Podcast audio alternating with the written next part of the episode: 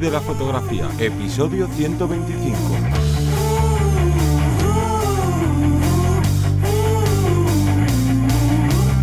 Bienvenido o bienvenida al podcast que te enseña a vivir de tu pasión, es decir, vivir de la fotografía donde semana tras semana te traemos todo lo relacionado con el mundo fotográfico como negocio, ya sea la parte de marketing, de búsqueda de clientes, de posicionamiento web, de cuánto cobrar y bueno, un largo etcétera, pero me voy a presentar. Yo soy Johnny Gómez y conmigo y contigo tienes a Teseo Ruiz. Hola, buenas. En este episodio vamos a hablar de si es buena idea el crearte tu propio estudio fotográfico y aunque aquí ahora mismo alguno o alguna os podáis llevar las manos a la cabeza de pero que estamos todavía sufriendo la pandemia, ¿cómo, cómo nos vamos a plantear esto?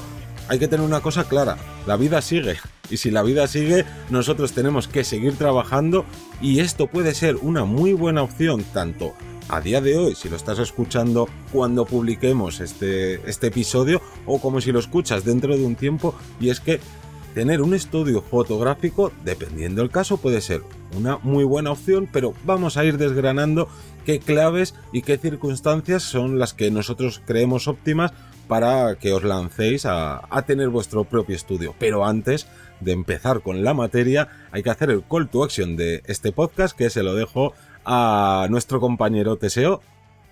Bueno, pues recordaros que en este caso tenemos nuestra academia online en vivirdelafotografía.es donde vais a poder disfrutar de un montonazo de cursos. Esta semana seguimos ampliando esos cursos con eh, la parte de filmmaking que ha hecho Víctor Pérez Agua, que es súper detallista y que estoy seguro que os va a encantar. Y que también tenemos esos viernes de edición. Continuamos aprendiendo más herramientas de Capture One donde vamos a desgranar esa base súper potente con este programa de, edición. También destacaros, que no siempre lo nombramos, pero que tenemos nuestras consultorías a vuestra disposición, que funcionan muy bien y que la verdad es que la gente sale muy contenta porque, al fin y al cabo, estos inicios, o incluso si ya tenemos el negocio montado y queremos reforzarlo, que haya varias personas que le den vueltas, como digo, con su experiencia y le puedan dar vueltas al coco de plantear posibles eh, problemas, plantear al contrario soluciones a, tener un plan B, un plan C. Bueno, pues todo esto lo vamos a hacer con un estudio exhaustivo de vuestra, desde, como digo, desde vuestra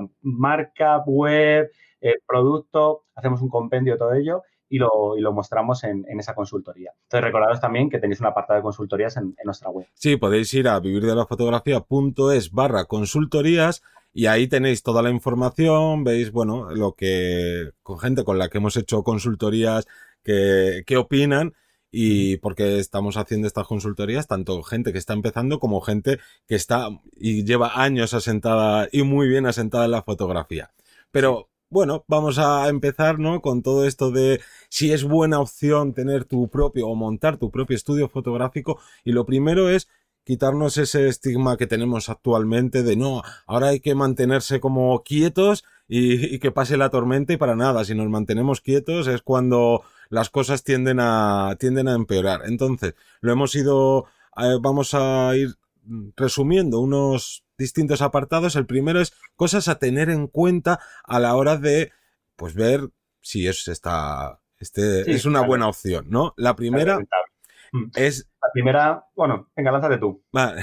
la primera es entre comillas, muy sencilla, pero que muchas veces no nos lo planteamos. Y es que, claro, como al final tenemos muchos inputs, ¿no? De, gente que vemos en, redes sociales o que conocemos, pero claro, y es como, no, a este le ha ido bien, o a este, uy, no, no sé si le iría bien, o, o en este sitio no funciona, pero lo importante es dónde vives tú, dónde montarías ese estudio y también si hay estudios alrededor. Esto es muy importante porque por mucho que a lo mejor veas que funciona, si en tu ciudad o por donde tú quieres o puedes alquilar este, ¿no? Este espacio donde montar tu estudio, de repente hay ocho estudios más, oye, pues puede ser una buena opción o puede ser mala. O qué tipo de fotografía se demanda en la zona en la que tú vas a estar, eh, ¿no? Trabajando en este estudio. Todas estas cosas son, son muy importantes porque al final pueden definir si esto es una opción de éxito o es una opción que, puede tardar en,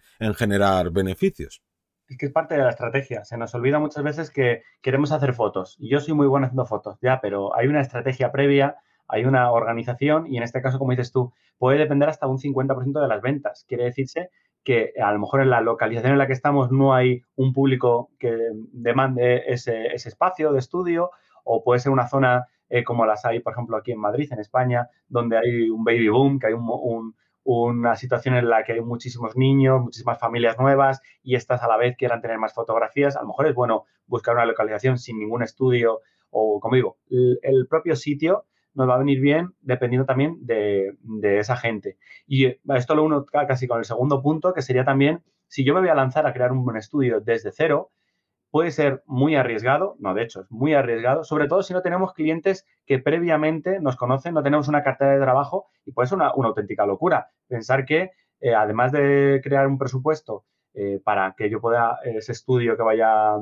alquilar o comprar o lo que yo quiera realizar, generalmente alquilar, eh, tengo que hacer una serie de gastos durante los primeros meses si no me conoce nadie, si yo no tengo pues varios books o varias sesiones o varios trabajos en concreto donde yo pueda realizarlo ahí, puede ser que, nadie te llame y que esos gastos hagan mucho más daño. Entonces, generalmente, plantearse un estudio, yo creo que se lo plantea fotógrafos y fotógrafas que ya tienen pues una cantidad de gente de forma mensual, 5, 6, 8, 10, 12, 15 personas que ya demandan su, su trabajo y que, bueno, pues quieren tener un propio espacio ya sabiendo, bueno, pues si ya tengo una media X, pues ya no es tan duro el pagar alquiler, el pagar tal, hasta que ya me posicione y ya tenga un flujo de trabajo limpio, porque es normal, pasarán meses hasta que sepamos cómo tenemos que trabajar en ese espacio, cómo se desarrolla, eh, ya no solo digo a nivel foto, sino al contrario, cómo se entrega todas esas imágenes, cómo viene el cliente a nosotros, cómo le tratamos. Bueno, hay un, un sinfín de posibilidades ahí, pero repito que debemos tener claro que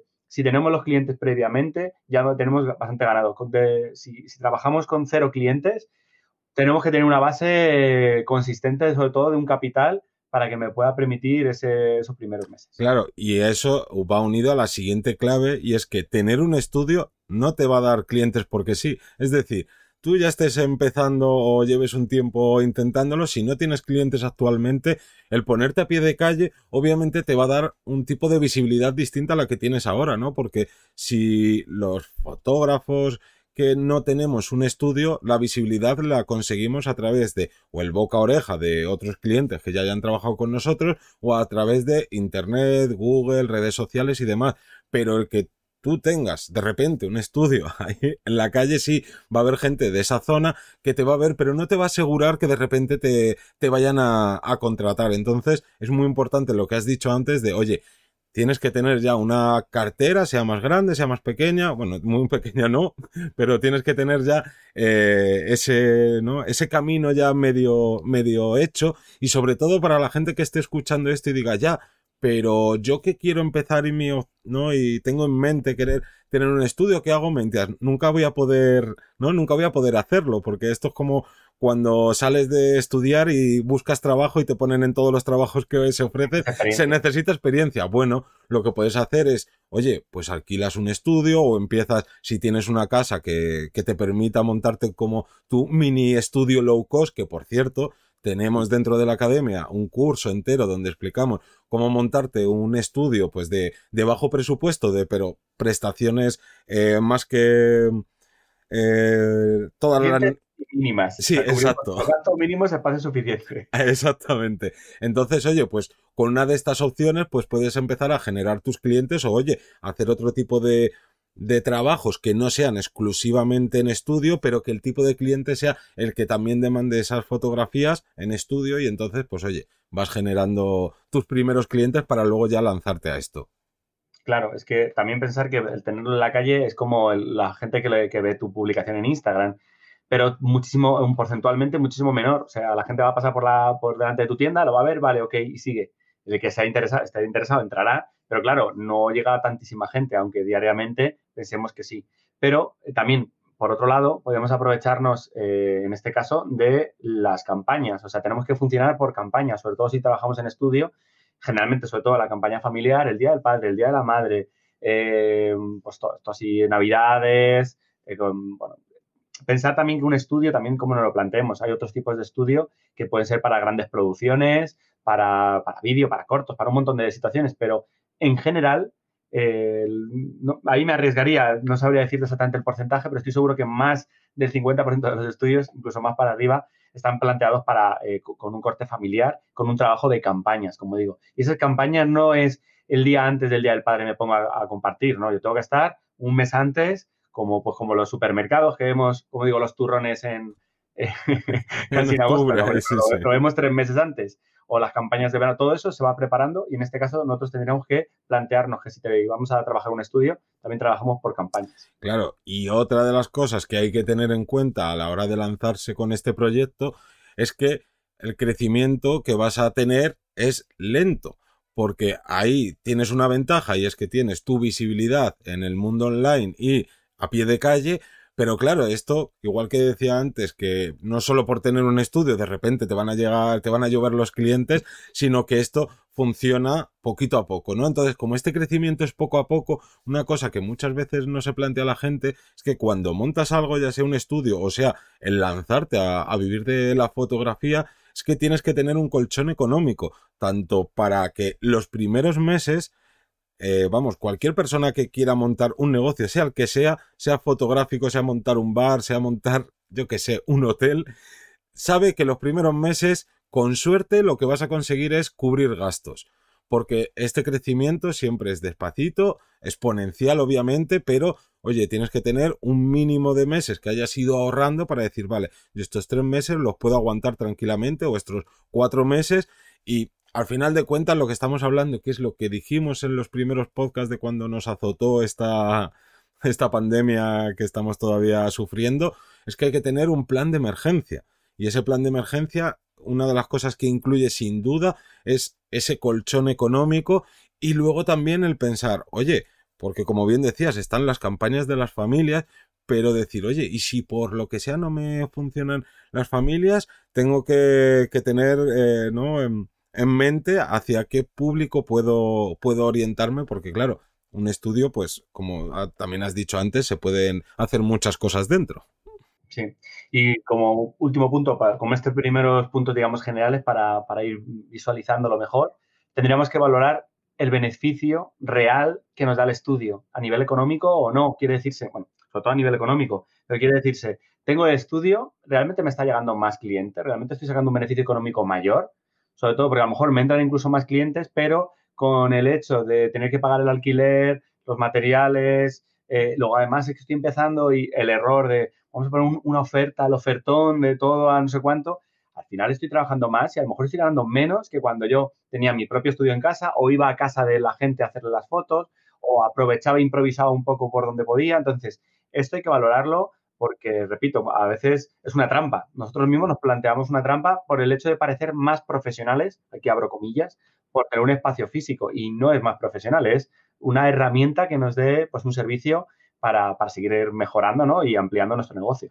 Claro, al final de cuentas también tenemos que escuchar a nuestros clientes, a los que tienes a día de hoy, ¿no? antes de montar este estudio, y saber si para ellos una propuesta de valor es esa de que dejes de hacerles fotos en la calle o en sus casas o en tu pequeña zona dentro de tu casa y que estés en un estudio. Entonces, mm, es muy importante esto que acabas de decir, de hacer cuentas, ¿no? Al final es hacer cuentas cuánto te va a costar y si, y si este estudio te va a generar que tengas o más, mm, que los clientes te, te dejen más dinero y que llegues a, a otro tipo de clientes que no te estaba contratando porque lo que necesitaban o lo que querían era, era un estudio. Y yo creo que vamos a pasar ya a destacar pros y contras. Una vez que hemos visto una idea general, vamos a destacar los pros, las cosas positivas.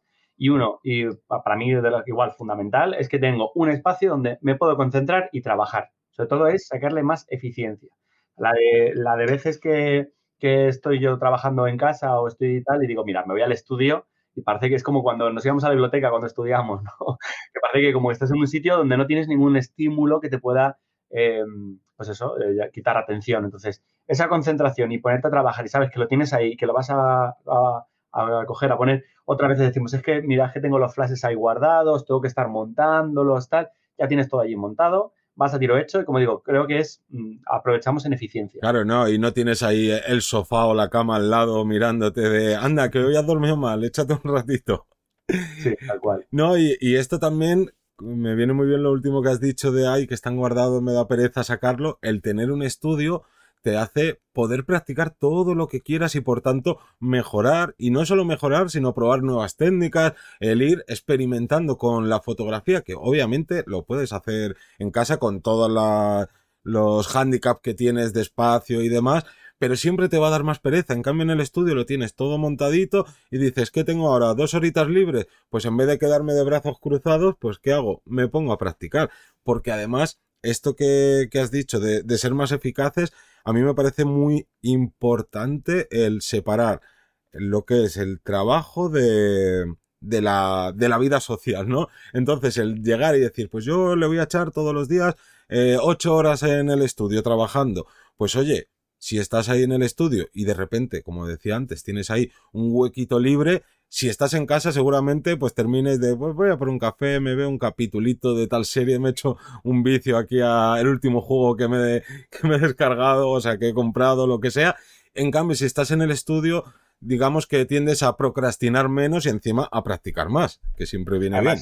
Y es que se aprende un montón. Yo, yo lo digo que desde que tengo estudio, que ya de como 6, 7 años, 6 yo creo, hay, hay una diferencia brutal. O sea, al final es que es por, por horas de logros desbloqueados, por experiencias, y, he mejorado una barbaridad en estos años gracias a tener el espacio y a decir, venga, ¿y si, y si tal? ¿Y si cual? Parece que si alquilo un estudio o si no tengo las mejores condiciones, como que te da un poco más de pereza o no te lo planteas o, o como que suavizas más esa situación, pero teniéndolo es que vas a, a, tiro hecho y como dices tú, al final acabas en otros momentos, tienes huecos para probar. Entonces, es una muy buena opción para, para hacer esto y además, y aquí lo uno, con que es un lugar muy bueno para recibir a los clientes, ¿vale? Y sobre todo, a lo mejor inclusive para entregar trabajos. Igual tú recibes a tu cliente en tu estudio y como decíamos antes, es mucho más profesional, aparentamos un, un, poder, eh, en este caso a nivel fotográfico, pues el espacio, a mí me pasa, por ejemplo, en mi estudio que tengo dos salas, una muy grande y otra más pequeñita,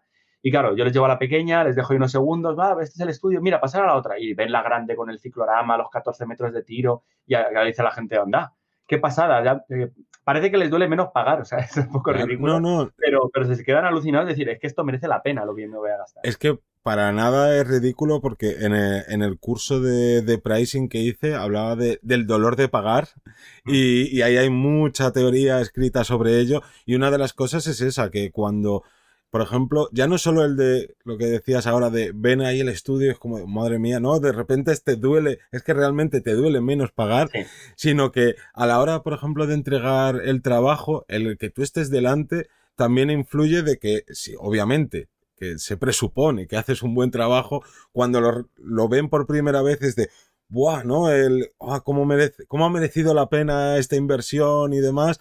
Y el que estés tú ahí delante, como, pues, se genera ahí un feeling mucho más grande que si están en casa, ah, pues me ha encantado, no sé qué.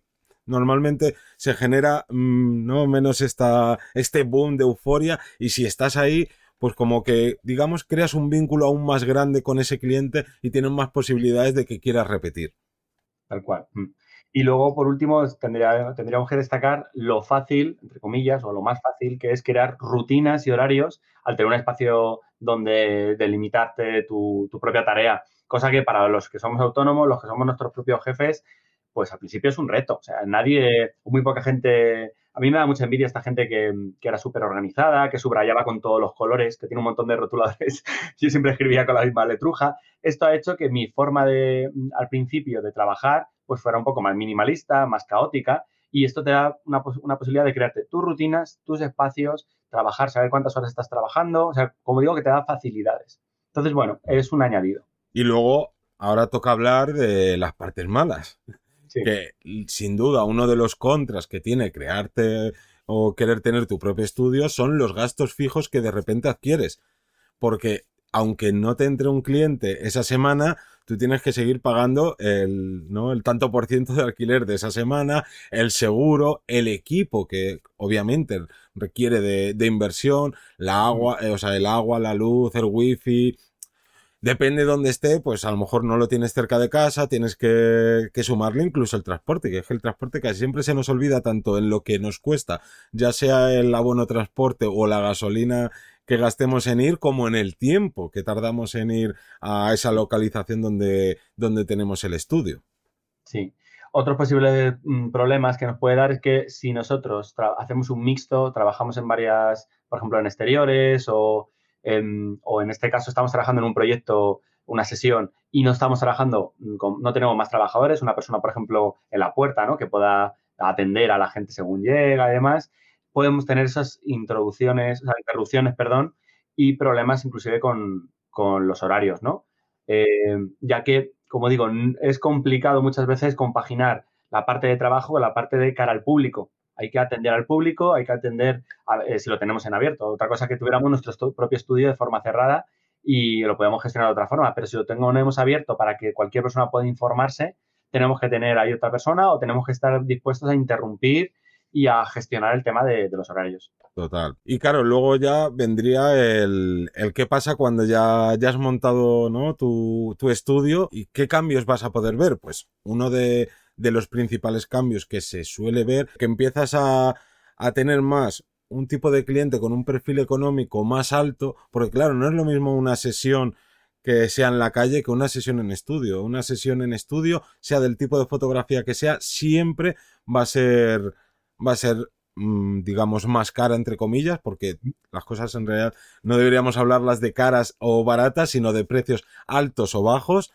Y, y claro, es, es ese, esa criba, por así decirlo, de, de gente que, que normalmente quien te paga menos o quien intenta pagar menos por un mismo trabajo suele ser un cliente que no nos nos suele terminar dando problemas, que además viene muy bien con el, con el podcast de la semana anterior que hablábamos de, los clientes tóxicos. También hablando de clientes en este caso, destacaríamos que tenemos que tener eh, generalmente los negocios que tienen varios tipos de clientes eh, o zonas de trabajo, son los que suelen mantener. Ojo, no confundir con generalista. No es ven y yo te hago todos los trabajos que haga y te pongo una tarifa plana o pongo precios así al tuntún. Sin embargo, yo puedo a lo mejor tener un espacio eh, me lo invento, por ejemplo, mi, estudio está dedicado a fotografía, a retrato, ¿vale? Pero dentro del retrato yo tengo a lo mejor un apartado especializado en actores, porque resulta que tengo un coach, una persona que cuando viene ahí les da unas directrices y estoy cerca de una escuela de teatro, entonces aprovecho eso, pero eso no significa que solo voy a hacer teatro, ¿no? Tengo a lo mejor varias herramientas más dentro del propio retrato. Entonces, esto sería el abrir varias zonas de trabajo. Claro, y otra cosa que no hay que olvidar cuando tienes ya tu estudio, incluso yo añadiría, cuando empiezas a plantearte que realmente lo quieres, es empezar a, tener también una estrategia de visibilidad, no solo eh, a pie de calle, que obviamente está bien, ¿no? Que hagas, eh, ¿no? Que la gente de, de, alrededor del estudio pues te conozca y demás, que oye, no está de más ahí, por ejemplo, hacer una jornada de puertas abiertas, donde la gente de vecinos y de alrededor, pues te conozcan, puedan ir a tomarse, yo que sé, un té o cualquier cosa y que vean una exposición de tus fotografías, pero también en la parte online, de que la gente eh, cuando quiera hacerse una sesión de estudio, obviamente le aparezcas tú en Google. Y para eso es muy, muy importante el SEO local. Que más o menos, eh, quien más digamos que más o menos todo el mundo ya sabe lo que es el SEO, o por lo menos le suena, ¿no? La, famosa palabra SEO, que por cierto, hago también otro call to action, tenemos un curso de SEO en la academia, pero poca gente sabe o reconoce lo que es el SEO local, que es otra corriente, otra herramienta totalmente distinta y que si tienes un estudio fotográfico a pie de calle o bueno, si tienes un sitio físico donde puedan, donde puedas atender y fotografiar a tus clientes, sin duda tienes que empezar a hacer SEO local. Que ya tenemos un podcast en el que estuvimos hablando sobre ello, así que no recuerdo el número, eh, lo dejaré en las notas del programa y si no, si se me olvida, me lo decís, pero vamos, en la web tenéis un buscador, en nuestra web, en vivirdelafotografía.es y ahí ponéis SEO local y os va a aparecer eh, ese episodio en particular para si estáis interesados, pues saber un poquito de, qué va y cómo, cómo empezar a, generar este tráfico local. Y por último, el último punto a destacar sería que el hecho de tener, en este caso, ese, después, después de tener nuestro estudio, hace que haya muchos clientes con una necesidad inmediata que pueda cubrir, que nosotros podamos cubrir esa necesidad. La de veces que me ha pasado a mí, oye, mira, es que necesito unas fotos para, para, para ayer, para mañana, para pasar mañana, o es que necesito hacer esto y es que me va con muchísima prisa y el hecho de tener ese espacio, pues mira, mañana, si tienes al final también teniendo tiempo, ¿vale? pero mañana pásate a esta hora, pásate a la otra, no tienes que estar buscando un estudio, no tienes que estar gestionándolo, e incluso hay clientes que ya se lo saben y se aprovechan un poco de ello eh, y al final dicen, mal, pues yo sé que esta persona generalmente tiene disponibilidad y, en esta semana lo puedo hacer, no tengo que estar buscándolo tal. Entonces, el hecho de tener estudio también es, un, es una cosa positiva en este caso. Claro. Y ya como último, dar mucho ánimo a toda la gente que esté planteándoselo, porque quizás digas, oye, pero si venimos de una época en que toda la gente que se dedicaba a la fotografía tenía un estudio y de repente todos empezaron a cerrar y, bueno, seguro que tenéis por, por donde vivís alguna tienda antigua que se cerró en su momento y que nunca se ha abierto, eso no quiere decir que no funcionen los estudios de fotografía, porque, joder, aquí tenemos el ejemplo de Teseo que lleva más de seis años con su estudio y le va la mar de bien. Y como él hay muchos más compañeros y compañeras que tienen sus estudios que se están lanzando ahora, a día de hoy, en mitad de la pandemia. A claro, de hecho yo justo eh, hemos hablado un poco de este tema porque la semana pasada tengo dos compañeros eh, directos, alumnos que ahora eh, pues ya están a nivel profesionalizándose, que se han montado su propio estudio y que están en ello. Entonces, creo que hay mercado, creo que hay posibilidad con cabeza estudiándolo ¿vale? Pero, pero no pensemos que es algo obsoleto el tema de tener estudio. Claro, lo que pasaba es que antes tenías que tener sí o sí un estudio de fotografía para poder llegar a los clientes porque no existía, digamos, el Internet como existe a día, a día de hoy. Pero la clave es que no quiere decir que ahora no puedas tener un estudio, para nada.